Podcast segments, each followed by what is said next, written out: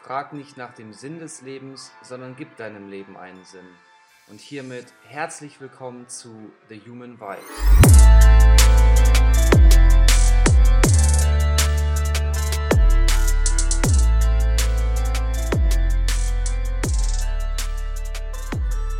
Hallo du da draußen, egal wo du dich gerade befindest. Ich hoffe, es geht dir sehr gut. Wir haben uns in der ersten Folge ja mit dem Thema der Attribution beschäftigt.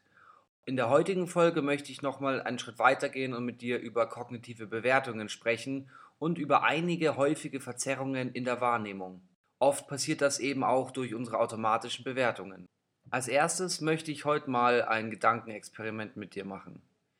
Stell dir vor, dir werden zwei Personen vorgestellt. Person A, nett, freundlich, total lieb, ein zu spät höflich, selbstbewusst und liebenswürdig. Person B, ein zu spät total lieb, nett, freundlich, höflich, selbstbewusst und liebenswürdig.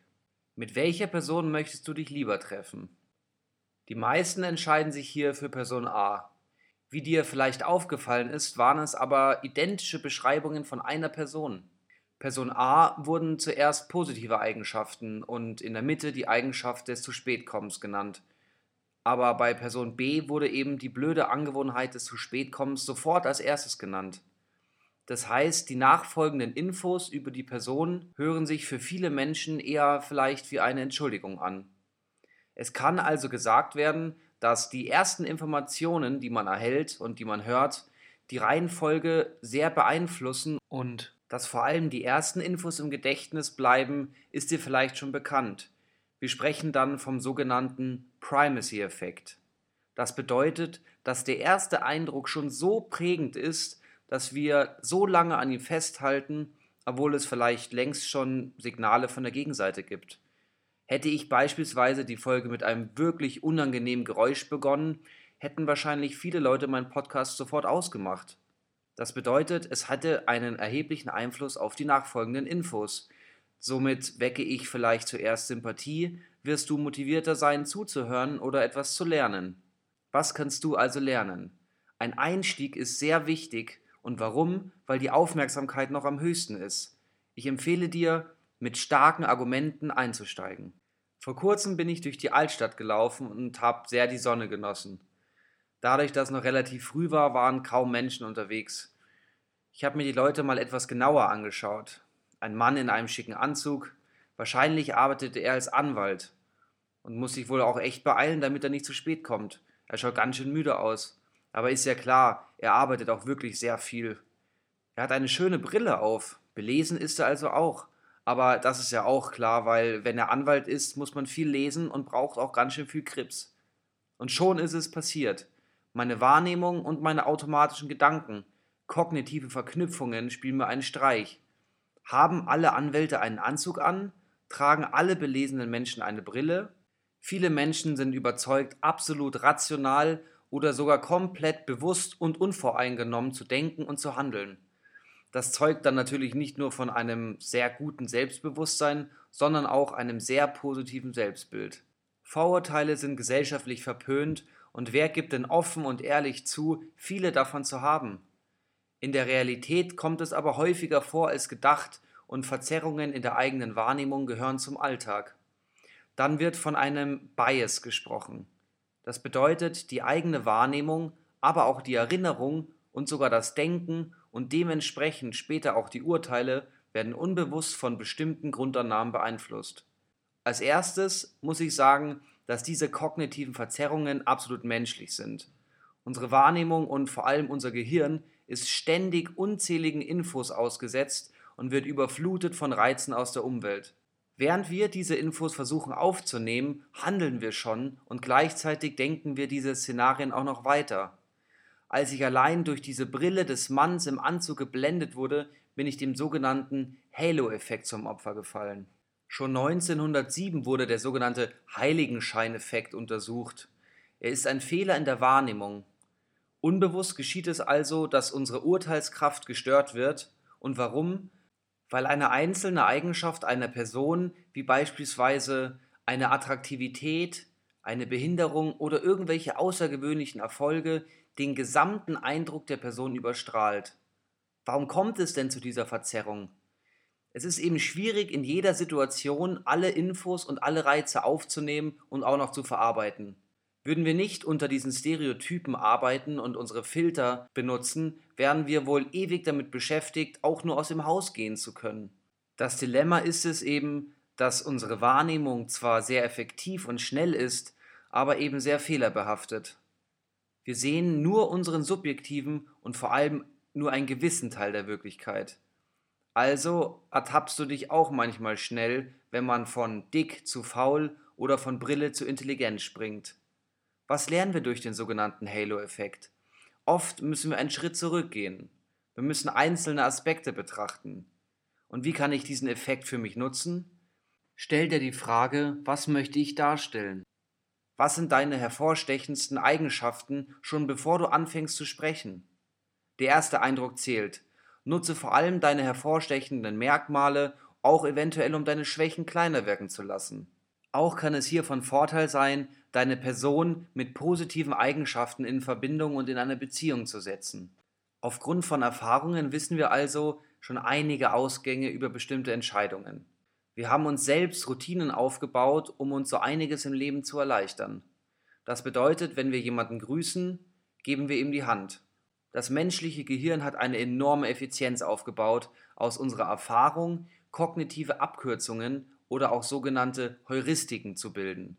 Das sind mentale Daumenregeln, die es uns in komplexen Situationen ermöglichen, ohne viel nachzudenken, zu handeln und zu entscheiden.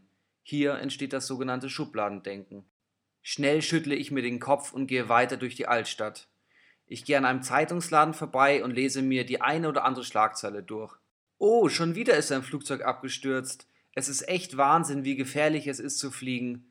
Ich denke sofort an meinen Freund, der sich sehr gut mit Flugzeugen auskennt, und an unser Gespräch über die Triebwerke bei Flugzeugen, die ja so oft ausfallen.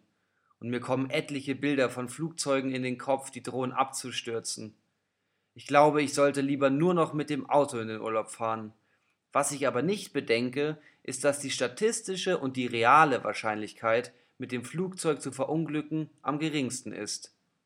Schon wieder bin ich einer Verzerrung in die Arme gelaufen dem Availability Bias. Dieser kann übersetzt werden mit Verfügbarkeitsheuristik.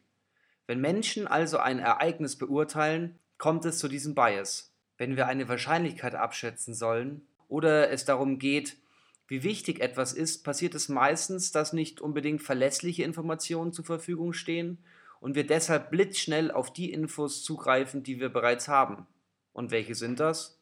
Es ist die eigene Erfahrung, es sind die Berichte oder auch teilweise die Medien. Das führt zu extremen Fehleinschätzungen.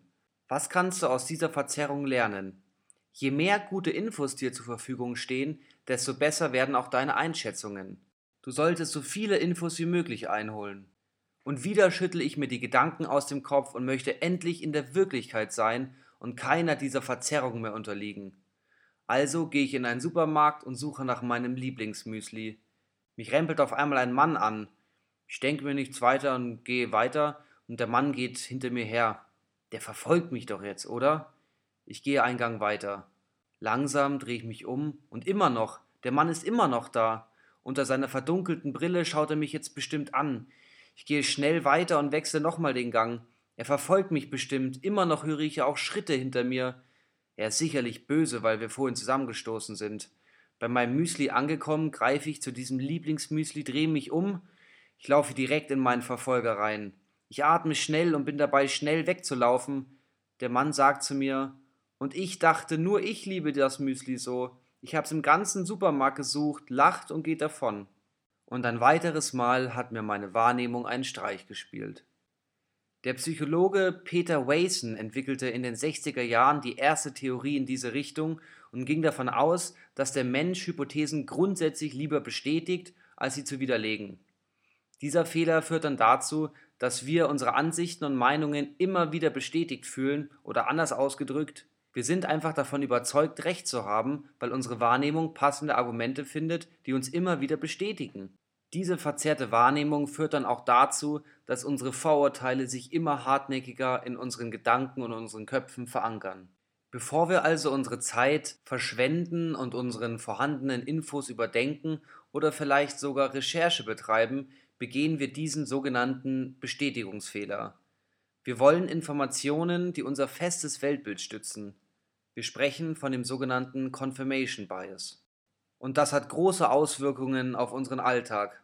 Der Fehler führt nämlich dazu, dass wir wie eine Art Filter entwickeln, mit dem wir alles andere auf dieser Basis betrachten. Infos werden immer wieder über diesen Filter ausgewählt und versuchen uns passende heraus. Wir suchen nicht nach den Gegenargumenten und am besten blenden wir sie noch aus. Somit bestärken wir sogar vielleicht noch unsere falschen Annahmen. Hier kommt es auch dazu, dass wir uns immer wieder selbst verstärken, indem wir uns ein Umfeld suchen, wie beispielsweise Facebook-Gruppen, die unsere Meinungen stützen und unsere vielleicht falschen Annahmen werden immer und immer wieder verstärkt. Was lernst du jetzt also? Wie kannst du diesen Bias und diesen Fehler entgehen? Sei immer offen für weitere Meinungen und erwäge Pro und Kontras. Du sollst kritisch denken. Es geht darum, gezielt auch die andere Sicht in Betracht zu ziehen und eine gute Strategie ist hier auch, sich selbst gegen zu argumentieren. Bei meinem Müsli daheim setze ich mich gemütlich an den Tisch. Mein Bruder sitzt gerade an seinen Hausaufgaben und kommt einfach nicht weiter. Ich mache ihm das Licht an und sage ihm, schau, mit dem Licht geht's doch viel besser. Nach kurzer Zeit steht er dann auf einmal auf und sagt, du hattest recht, bei dem Licht habe ich sogar drei Zeilen mehr gerechnet als sonst. Hier bin nicht ich, sondern mein Bruder beeinflusst worden. Aber kann Licht einen so großen Einfluss haben? Die Forschung hierzu geht auf die Hawthorne Works in den USA zurück. Elton Mayo und seine Kollegen betrachteten das industrielle Arbeitsverhalten unter verschiedenen Arbeitsbedingungen. Sie konnten die Arbeitsstunden, die Pausen oder auch nur die Beleuchtung verändern und es hatte einen Effekt. Der Hawthorne-Effekt beschreibt hier die Veränderung der Aufmerksamkeit der Mitarbeiter. Es war also weniger die reale Veränderung, als es einfach nur das Wissen war, Gegenstand der Untersuchung zu sein. Was kannst du also lernen? Wir verhalten uns anders, wenn wir in einer bestimmten Situation unter Beobachtung stehen.